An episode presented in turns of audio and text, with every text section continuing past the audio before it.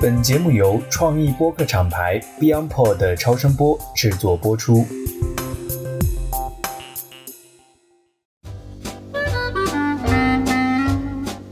各位听众朋友，大家好。成为巴菲特在上线以后呢，得到了很多听友的鼓励和支持，也获得了小宇宙平台几乎一周的连续一周时间的新星榜的推荐。我们感觉非常的荣幸，也非常的感谢大家。我们也成立了一个听友群，那么感兴趣的朋友呢，可以在评论区找到入群的方式，加入我们日常节目录制之外的交流和讨论。今天呢，我们想和大家讲的是巴菲特第一次投资美国运通的故事。那么，美国运通呢，截止到二零二一年的伯克希尔哈撒韦的财报哈年报来看，它仍然是它的第三大持股。创立于一八五零年的美国运通公司 American Express，它是世界五百强，也是常年作为美国经济晴雨表，我们叫道琼斯指数那三十家公司里面唯一一家服务性的公司，主要是做旅游的服务和综合性的财务金融。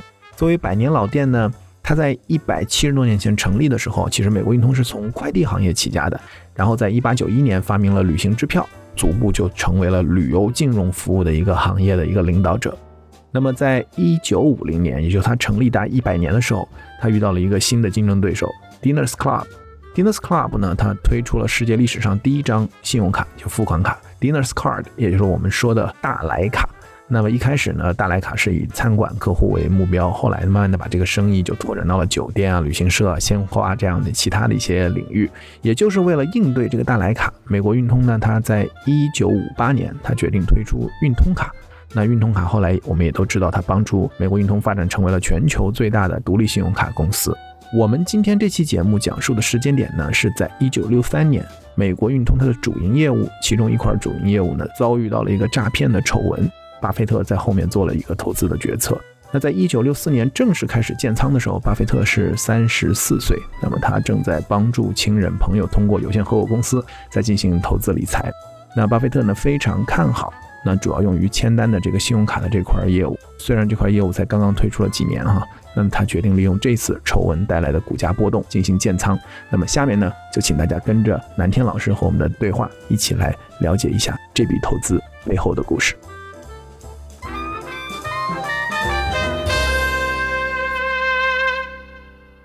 那这个案子为什么特别值得一聊呢？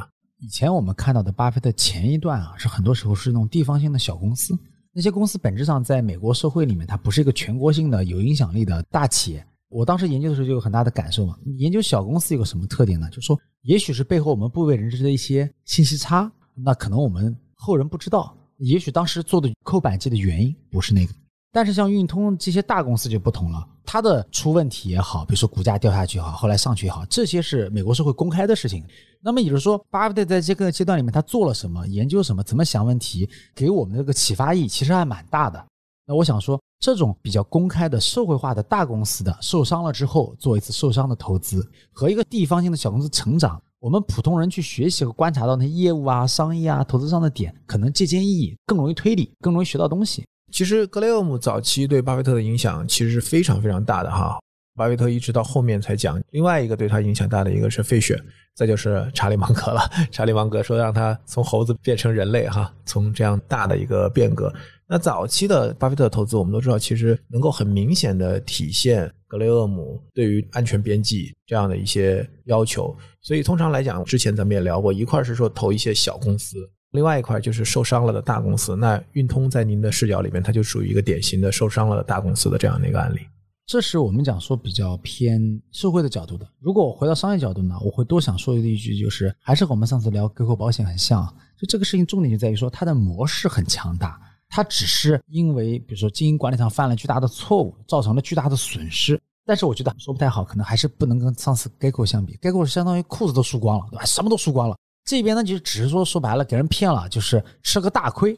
波动更多的体现为一些事件性产生的波动，对，是种波动的感觉。上次 g 口那个真叫倾家荡产就完了嘛？那个是真正的困境反转，这个是发现有可能有很大的风险，最后看起来其实没事儿。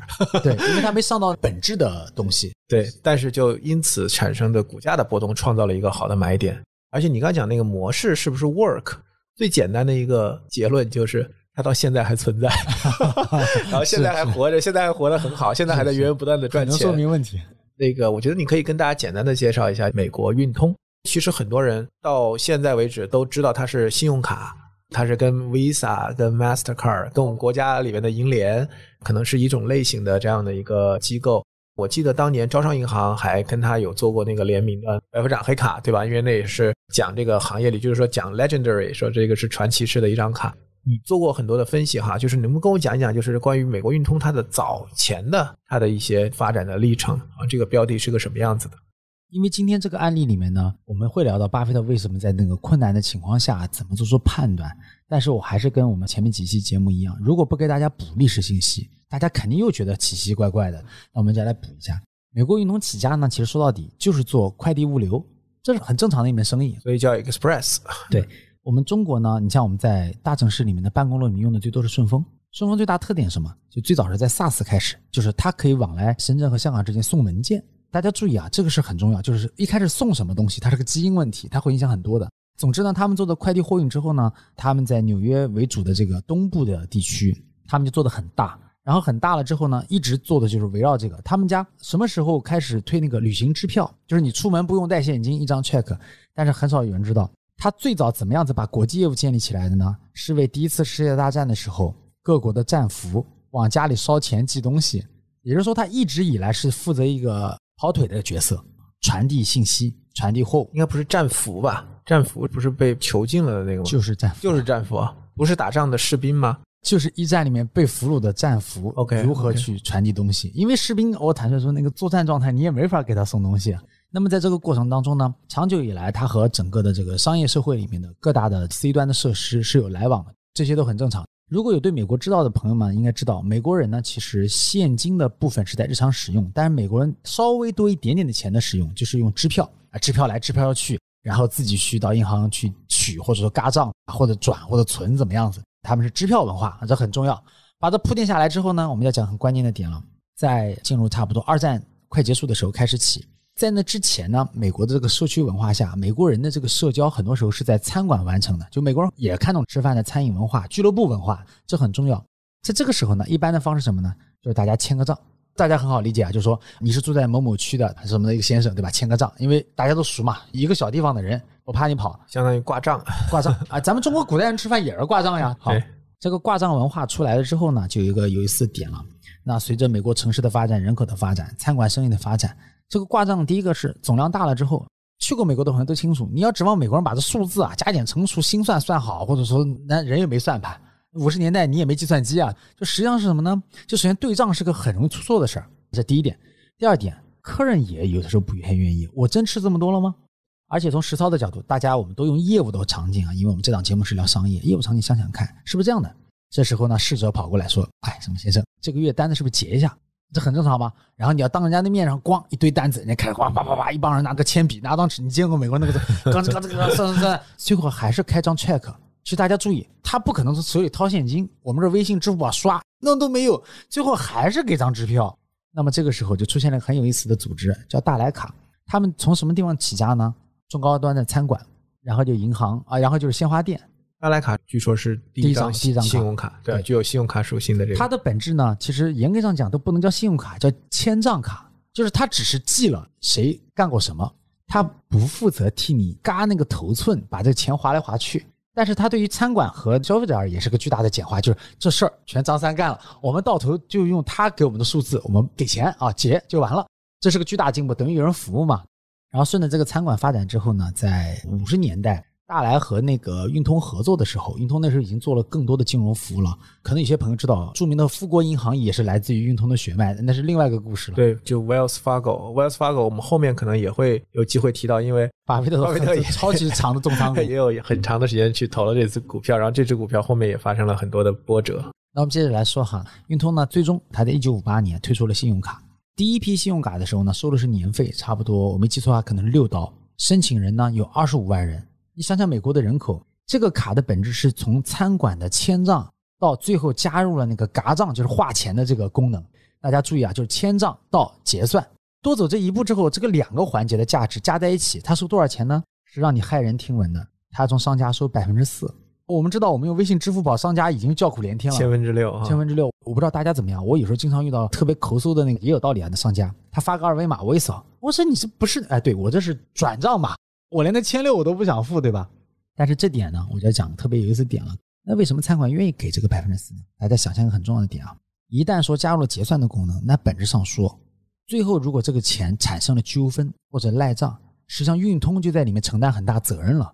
那么之前大来只是帮你记，就是说这个钱是谁给的，他是不管的。那加入这个之后呢，他已经带有一定的消费信贷啊，一定的金融管理服务的特点。所以他说四个点，你也别觉得他一点没道理。话也说回来，亲爱的朋友们，想想这是五六十年代的美国，你也看过美剧，想想那时候什么样子，信息不通畅，大家最多打个电话，没有什么好的那个计算工具、通讯工具，有人帮你把这事对清楚，钱划了，四个点，你作为企业老板，你未必就不愿意啊。那好，在这种情况下呢，那。运通其实是自己家的快递啊，货运生意还在做着，然后顺带呢就切入这块市场，然后呢顺着艾勇刚才说的哈，刚才这样一听，咱也听出来，艾勇肯定是招行高端人士啊。我现在说个很有意思的点，大家有没有注意到，中国的高端的信用卡一般都会有什么周几餐饮几折优惠，或者特殊的什么积分换点数，什么点数搞什么？是的，这一切都是跟着大来卡和运通卡学起来的，就这个玩法，这个套路。那么大家有现在有没有知道历史渊源了？为什么一定是跟餐馆挂钩呢？是我们中国人爱吃饭吗？不是，是因为最早的时候，真正签账比较多的东西是吃饭、买鲜花。大家想想看，这些是什么场景？就是对于美国人的生活方式，高频的，绝对金额没有那么大的，但是对起来很繁琐的。如果全改成小额支付，所有人都很麻烦的。月底结一次账是所有人都很轻松的，是那些消费场景的消费习惯决定了这些场景变成了事情的源头。一步步历史演化到今天，变成我们办一张高端的银行卡，它一定会有些什么餐馆打折服务，还是怎么样？其实这都是有历史的变化。所以我觉得，就说这个卡，大家可以想象、脑补一下当时的场景哈。你想它一推出来是二十五万的用户，六美元的服务费，这个不贵，这个不是特别贵的钱。那关键是那个百每一笔交易百分之四，其实是很高的。所以我觉得肯定在当时去申请这个卡的人，他既是有钱的人。同时，也是比较愿意尝试这种新的事物的这样的一波用户。对，而且有一点又和我们上次讲 g e k o 啊呼应起来了。实际上不是申请就一定有的，因为他首先参加这个活动，大家没注意到 C 端重要吧？B 端也很重要啊。因为首先就像最早说阿里做支付一样，你凭空出去跟人家商家讲，人家商家没有兴趣加入你啊。就你是对的，但我没有兴趣加入，所以他怎么切入呢？很重要点是那些高端餐饮本身它的客户也是比较固定的。大家注意啊，是 B 端跟 C 端本来就认识，包括爱用刚才提到的社区文化，他们本来就是比较熟、经常来吃饭的人。有了这种关系之后，运通说我加入，为你们双方做好这个计算跟结算的工作，这个关系就是自然的。这个平台网络或者讲这个多边平台嘛，这就比较自然，而不是像我们今天说破冰的时候说，你搞一个网站，搞个平台网络，然后什么去拉新，这头去地推推商家，不是这样的，它是本来就这个交易习惯。需要一个角色而已，他加入的这个，我觉得是一个非常重要的商业点，它是非常不同的。当时发生了这样的一起丑闻之后，其实从我们的体感来讲，你作为一个金融企业，本质上经营信用，这种丑闻对这个企业的伤害是非常大的。所以反过来，大家也都能理解为什么资本市场上这个股价有了一个很大的波动。对巴菲特来讲，其实他也很密切的关注这个到底会不会产生负面的影响，所以才有了那个故事，就是他到这个 餐馆里边去看。我其实第一次看到这个故事的时候，我是非常奇怪的，是为什么？这明明是一个搞金融服务的公司，可是这个事情的本质，这个丑闻是什么呢？就是一个委托方通过运通运输和存储一批色拉油，然后发现呢，开出来的，因为承运的和保管的人不是运通吗？运通开了单据出来。然后拿了单据呢，他在市场上变现或者做了一定的商业运作，最后大家发现库里面没有油，就是个诈骗嘛，里面是海水嘛。对，是假的。对我，我第一次做到这本书不十九岁吗？我在想，这不是银行吗？银行还替人存油吗？其实这是个自然的反应吧。直到后来研究美国支付历史才知道，因为运通人起家就是一直干快递物流啊。你看上去觉得好像物流行业、快递行业怎么可能跟金融行业关系？但美国的很多金融行业就是从快递物流演化出来，从递单据。开始演化出来的，就跟贸易相关的融资和这个金融服务。对，所以说回到这个故事，当时呢，市场应该讲股价跌得很厉害，为什么呢？因为在那个年代，你动不动说给人诈骗个几千万美元是很大的金额，并不是小数字。大家不免怀疑什么？是不是厨房里面不止一只蟑螂？是不是你问题很大？而且大家要知道，他虽然去做了轻资产的这种信用卡的服务，还有好多东西。但是快递物流行业是他的老本行嘛？有多本行呢？告诉大家，他们起家是一八五零年，也就是说丑闻出的时候，咱们换个游戏了啊，问一个存在了一百一十年的老企业，刚做了一块崭新的玩法叫信用卡，才八年或者七年，反正就十年不到的时间玩信用卡，前面一百一十年玩的都是快递物流，然后说快递物流给人骗了，你什么心情？你肯定觉得那是主业，那玩意儿完蛋了。那有张三就有李四，双方不可能是一只蟑螂，所以就这个原因，股价跌得非常厉害嘛。所以他当时很重要的一个动作就是去看大家还有没有继续 用这个信用卡、用这个运通的这个服务。后来证明，其实大家都没有受太大的影响，所以这也给了他很重要的一个信心，就继续去买入，去把它当做一个大的一个机会。关于这点，我就想说个歪个楼，跟朋友们说个有趣的事情。艾勇是二零一八年去看的那个巴菲特年会，参加他的年会，我是去过那个牛排馆吃饭的。我就意识到一个问题，就去过奥马哈呢，会知道奥马哈真的是一个我们称之为二维平面的城市，的高楼都没几栋呢，对吧？就基本上就是平面城市。然后他们称之为的主街，或者他们称之为会比较大的、比较重要的餐馆，根本就没有那么多家。所以呢，我反过来给大家讲一下，结合这个社会的背景信息再来看这个故事啊。巴菲特来到他常去的奥马哈这个小地方比较有名气的餐馆，站在收银机的边上看来往的人是不是还用运通卡。结果他发现仍然使用，但是我在这里啊，必须要称颂一下巴菲特的了不起的地方。我请大家牢牢注意两个数字对比，一个是一百一十年，一个是十年不到。再看一下啊，巴菲特站在收音机后面看见的是什么？是他起家的那一百一十年的主业出了大问题。但即使那个主业不行，你就当他没有，全部亏光。看看他新的这个主业，才做了八年左右的，十年不到，这个主业是一门超好的生意，丑闻根本不影响大家继续用卡。大家为什么不担心用卡？是这样的，我到这家牛排馆吃饭好多年了，老板说这是个老顾客，好多年了。我们双方原先签账也没有出过问题，何况现在的本质是运通替我记账，运通替我结算。如果真的出了一切的问题，我还是可以找这个客户要钱的。也就是说，运通在前面把他钱先垫给我，然后呢，我再找这个客户要钱。如果从法律纠纷的角度来说，那大家马上就能想到了，巴菲特看上去是在做个玄学的事情。站在收音机的后面看别人愿不愿意用，愿意用就买了。不，亲爱的朋友们，先要吃透背后的商业原理是，客户和老板并不担心运通真的出问题，因为他们之间的那个买卖关系仍然是存在的，不过是原先运通垫在前面去处理。那么巴菲特观察的并不是后来的人那种画蛇添足式的想象是什么，他只是观察这个路径、这个习惯还在不在行。其实并不担心运通会卷在里面。我再跟大家讲一遍，再强调一下这个事的有趣的点。餐馆会这么想：就算你运通卡出问题了，我还是可以找客户要那个餐费的。用户也是这么想的：我本来还这个卡账是你先替我把钱给了餐馆老板，我还给你。你要真出事了，我就去还给老板，也是一回事。所以在这个里面，这个中介方大家其实是无所谓。举个例子，咱们要是去买卖房子，对吧？比如在北京买卖房产，你又不是把钱划给中介，他无非就收费高低嘛，你并不用担心别的呀。所以说回到这个故事。巴菲特，我觉得在这件事上，我特别想称颂的是什么？一个具有一百一十年的主业做的那么好的企业，主业出了决定性的丑闻之后，他能勇敢的就冲着这个新业务的商业模式和惯性和盈利能力来计算整个业务值多少钱。我强调一下，以往大家做价值投资的时候，或者很多朋友会关注什么呢？是算是主业还剩多少，副业是天头是赠品。但在这个游戏里面，最特殊的巴菲特了不起的地方是什么？在一个老派的中西部的小地方慢慢长大的人，他把那个新的那个东西当做将来了。想想看，那个故事多早，六七十年代啊！到了今天，可能运通应该它还有持仓，还有富国银行。你想想看，这些故事往后又是几十年，现在看起来觉得事后讲很容易吗？我再跟大家强调一下，一九五八年是第一张信用卡出现。你再回家去查一下那丑闻出现的时间。我翻过来讲，就类似于今天你看见有一个很大的企业做了自己互联网或者全新的一块业务，然后它主业出了超级丑闻，你冲着新业务的价值，假定主业一文不值，然后敢不敢做投资或做决策？所以这故事其实如果把这两个数字好好揣摩，它是很反人性的。巴菲特这个方式方法真的很厉害，真的令人佩服。丑闻是在一九六三年。然后他是在一九六四年年初开始买，当然他持续的买，买了很长时间，然后买了几年，一直到他最后最多的时候，应该是他总资产百分之四十都在这家公司。他在一九六五年写的这个致股东的信里面，他当时讲到，就说我们把钱配置到了一家这样的公司，他没有提，对他没有他没有提这个公司的名字，但我们事后往回看就知道这家公司是运通。所以我觉得南天老师讲的这个点，我觉得真的非常强，就是说不要看这个这他一百多年的这个主业，而是在当时那个时点，他能够从这个视角来去看它的价值。我自己觉得这个就是他讲的那个特许经营权啊。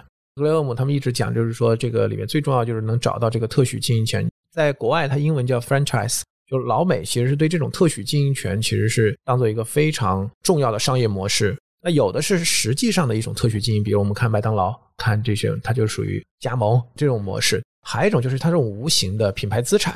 它其实是一种更宝贵的这种特许经营权，就是说它在商业上形成了护城河，这也是巴菲特经常讲的概念。所以大家有没有发现，这个东西它往往就是跟人、跟社区文化高度相关的？大家有没有想过，如果是那种快餐店，他肯定不会介意用任何的卡，只是因为那是一些中高档的餐馆，他们都是老顾客，餐馆和消费者双方是一个稳定的关系下，然后说找了这个中介，而中介待的时间长了之后，不想轻易把它换掉。大家想象一下，如果是麦当劳、肯德基，他根本就无所谓用什么支付。你说句难听的，哪个费率低他就用哪个好了，因为当场就交易了嘛。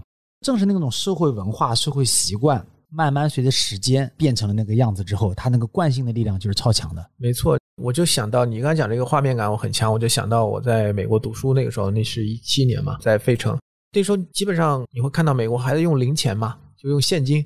所以我那时候其实本来想看 PayPal 啊，因为那时候也看一些读物嘛。PayPal 其实马斯克最早创业也是硅谷的黑帮。支付战争。支付战争那本书里面讲的这个 PayPal，其实为什么它就没有像在中国这样的一个很大的一个价值？其实就是因为我们讲的那个特许经营权那几个垄断的这个企业太强大了，是吧？Visa、Mastercard、运通。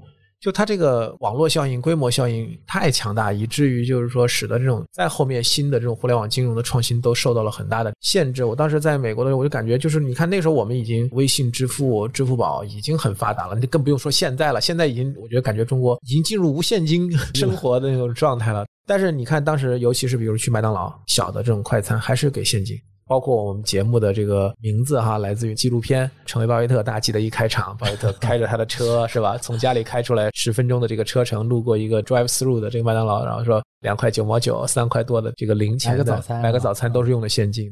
这种情况下，确实用这种信用卡、用这种 check 的这种方式，其实是把用户做了分层。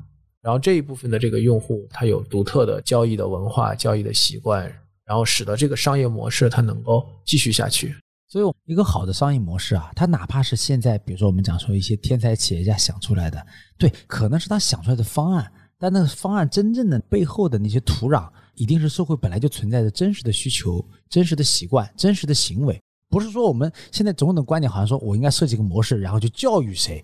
不是的，真正好的商业模式，它本来东西就在那儿，只是你找了一个更好的抽象的形式或者怎么样子组织起来，就是这样的。那在这个故事里，你看就很典型。如果不能够理解信用卡是从千账卡过来的，而最常见的频繁千账又需要核对的金额的不低的东西是什么呢？在美国是吃饭，然后是鲜花和洗衣服，就熨烫、干洗西装这些东西。想想看，是因为这些情况下，你天天带好多现金，一大堆钢镚搞来搞去，你肯定想法就是说，那要不然月底一起结算了。尤其是对于那种生活质量高一点的人，觉得这个不 decent，不是他的这个 不体面，不是他的这个生活方式。是的，是的。所以你看，刚才讲的美国运通一直是巴菲特后来也是在长期持有的。那这一笔投资哈，这笔投资我看他当时是在六四年到六八年将近五年的时间里边，巴菲特在三十三岁到三十七岁的时间里边买买的，一共的话呢，他的平均建仓的成本大概是七十亿美元，最后卖出去是一百八十美元，最多的时候买到了占他的资产超过百分之四十，然后他个人就相当于他的有限合伙持有整个运通接近百分之五的股份。整个这一单的利润是将近两千万美金，他在一九六八年把它卖掉了，一九六八年一百八十美元一股，那时候已经接近就是牛市的对，快到后面了。尾巴了，因为离清算它的这个有限合伙也靠近了，所以这在当时来讲是典型的一个价值投资，在一个公司的良好的基本面其实没有受到影响，但是市场先生是吧，Miss Market 给他报基于丑闻带来这种情绪的影响，给他报了个低价，真的很重要。如果不是刷卡能抽四个点的头的话，我想还是主业更重要吧。他就是说，为什么一个人敢不要主业算账，用那个副业算账，也敢赚市值？那还是因为那个副业太赚了。你也知道，做快递货运哪能像这个这么爽呢？这个真的确实太夸张，因为你今天讲之前，我其实不知道这个细节啊，就是你这个四个点的这个比例，这个年代很高，真的很高，太夸张。不是那个点，你放在现在交易是吧？流水抽四个点，这个我觉得太夸张了，我觉得 这就是税啊，literally 这就是字面意义的这个就收税。但是我又得再转折补一下，运通也不算太过分，为什么？大家想象一下，它其实等于把那个资金它先垫了，因为这信用卡嘛，他垫了才跟别人收该付的钱。重点玩法在什么呢？我觉得重点在这儿，是他吃准了这个事情不太容易烂账。如果这东西很容易有烂账坏账，这个垫钱就变成本质风险了，四个点也不够覆盖的嘛。精妙之处在于说，开头它不是高端餐饮吗？真赖账，你想看社区文化，你赖这个著名餐馆的钱，你还到这俱乐部去，你还吃饭，这人家当地人怎么看你，对吧？巴菲特说：“你不要做那种想让第二天可能会上地方报纸头版的这个事情，是吧？他说判断标准很简单，你就想这个事儿，这个事儿会不会上第二天？你希不希望你的家人、你的朋友、你的妻子、你的小孩看到地区报纸的头版？就是很浓厚的这种社区的文化来支撑这样的一个信用。所以跟我们中国很像，这种有点类似于熟人社会的味儿，有点这个味道。那在这种情况下，大家想想看，就是你看似风险大，其实风险不大。”然后又用提供了很有针对性的服务和看上去承担了一些风险的方式呢，把这事儿给提高了呃利润率、收费的价格，所以他就很爽了嘛。另外，大概又过了几年之后，运通就推出了人类上第一批金卡，就是从那个一直刷卡从未出问题的人身上再过滤出了一波。我们回头讲 DTC 也会聊到，这个过滤是个很重要的思维方式，筛选器。对，他又筛选了一波更厉害。那个卡后来就是年费就到多少到二十五还是三十五了，就是卡费是一直往上飙的。这个就又说回到刚才，其实我不也提招商银行嘛，然后被这个南老师调侃哈，说是招行的大客户，其实不是的。招行是什么样的一个故事啊？如果前面听我节目的朋友，大家还记得我当时讲过，大三的时候去新浪实习，那个暑假我给那个新浪的总编辑写邮件投简历嘛。所以那时候我人生中就是赚到的第一笔像样的薪酬，其实就是在新浪。然后那时候他要给我发实习的工资嘛，然后就让我去办了一张招行的卡，因为新浪的工资卡是在招行，工资卡是很有粘性的。是是。我后面在新浪一直工作，也是用这张工资卡。这张工资卡一直伴随着，就后面什么五万的金卡门槛，然后金葵花的门槛。招行它其实在做一件事情，为什么招行是中国的这个银行里面金融机构里面零售之王哈？其实本质上就是在一层一层的把用户筛选、过滤、分层分级，然后有针对性的去运营和服务。这个需要长期的时间，但是它有形成非常高的壁垒。运通其实它这个案例，我们知道后来巴菲特就是在伯克希尔哈撒韦又把它买回来，而且一直到现在都是它一个非常大的持仓的一个比例。我觉得也很好理解啊，就是说在美国来讲，因为它的这个金融体系不像我们是在最近的几十年自上而下建设出来的，他们是一个漫长的商业社会，两百年就一点点变嘛。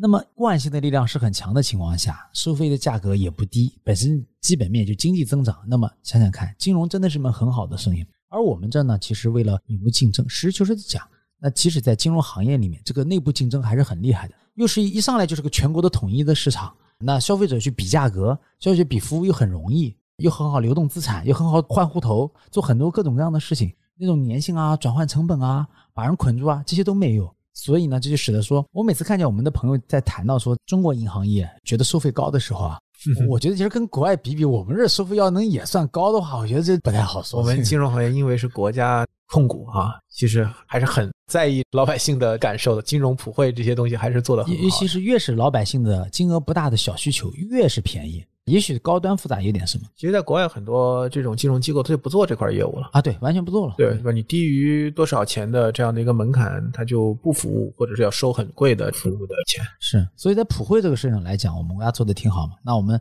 说回这个运通的故事，就是说，后面我觉得巴菲特再买回来，大家听到我这里讲就应该明白了，就是你想想看，这些个形成了自己的特殊的特许权的，它是随着时间慢慢熬出来的，然后一点点演化的，它的客户的粘性。时间长度、固化程度，所有都很顺利。那么也就是说，从长期来讲，为什么对巴菲特来讲，他觉得就很 OK？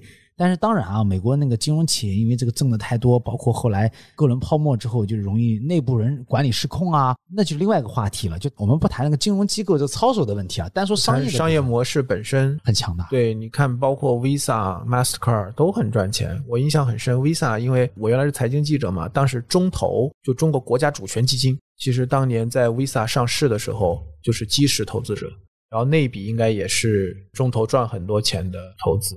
确实，就是这个模式太强大了。而且举个例子来讲，我们可以稍微给大家科普一下。你像这些 Visa、m a s a 就卡片上小标记嘛，它本质的意思就是说，它跨越了消费者，跨越了地域，跨越了不同的发卡行，跨越了不同的商家，然后帮你们对账。大家不要老觉得这对账的事没什么含量，对账是个计算的事儿，是没什么含量。但是一直有一个人来对，你就不太想去换这个人，因为他有一个稳定性啊，大家各方数据接口的对啊，就是所以这种微妙的东西在呢，你不会轻易换这个人。其实算数学，老实讲你也知道，你雇波人肯定是能对得清楚的。重点不是这个，而是你不想轻易的换人，所以呢，他们就靠这个先获得了什么呢？在这个网络当中，这个中介桥梁的地位位置，像特许权一样。这个搞的时间长了之后呢，那当新的银行想推各种卡的时候。你为了能够加入这个清算网络，接入一个更大的网络，对，也不叫付钱了吗？这个时候他就可以收的很贵了。像我开户的几个行业也是这个样子，客户经理会说，哇，要达到什么标准可以办什么样的卡，然后你会发现那卡上那个商家的名字就会变了。我们老百姓最多是银联方便，高端走你会发现什么 Visa、Master，再往上，哎，罗马的那个白富上人头就出现了，再往上有什么黑卡啦，什么这个那个，其实本质上就是这样一个故事，是一个网络的概念。我们在南天老师的这个训练营里面啊，其实经常讲的就是两个核心的，一个是规模效应，一个网络效应。从我们做企业经营的角度来讲，怎么能够把你的产品或者你的服务，最终在规模和网络两个维度上都能够有价值的提升，为你的用户创造价值，其实这个是很了不起的。那当你真的能创造这种价值的时候，那反过来你自身所拥有的这个价值，它也会非常的高。通过网络放大了嘛？因为你做事儿只是一次性做，但大家都能用。所以说回头来，我想巴菲特那么几十年前站在那个收音机边上看的是那个网络的威力，而美国运通已经站在那个网络的起点上了。但是我还是想跟朋友们强调这个故事，这个故事不过是一个才发了几年的卡，那个事物来到人类世界才几年。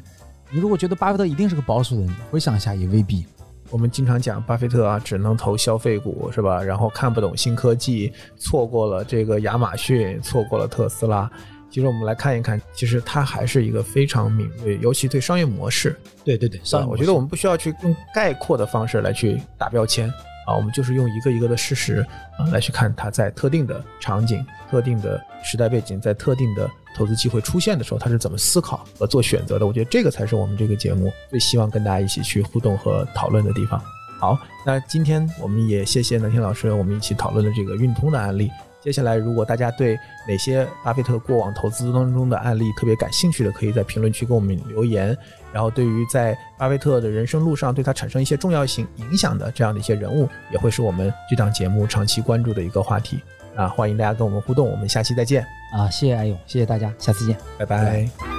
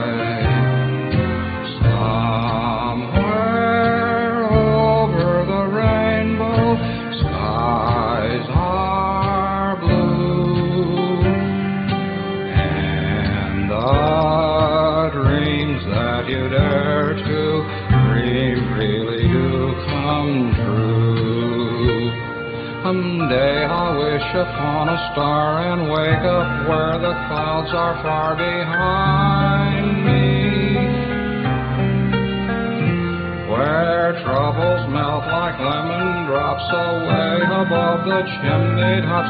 That's where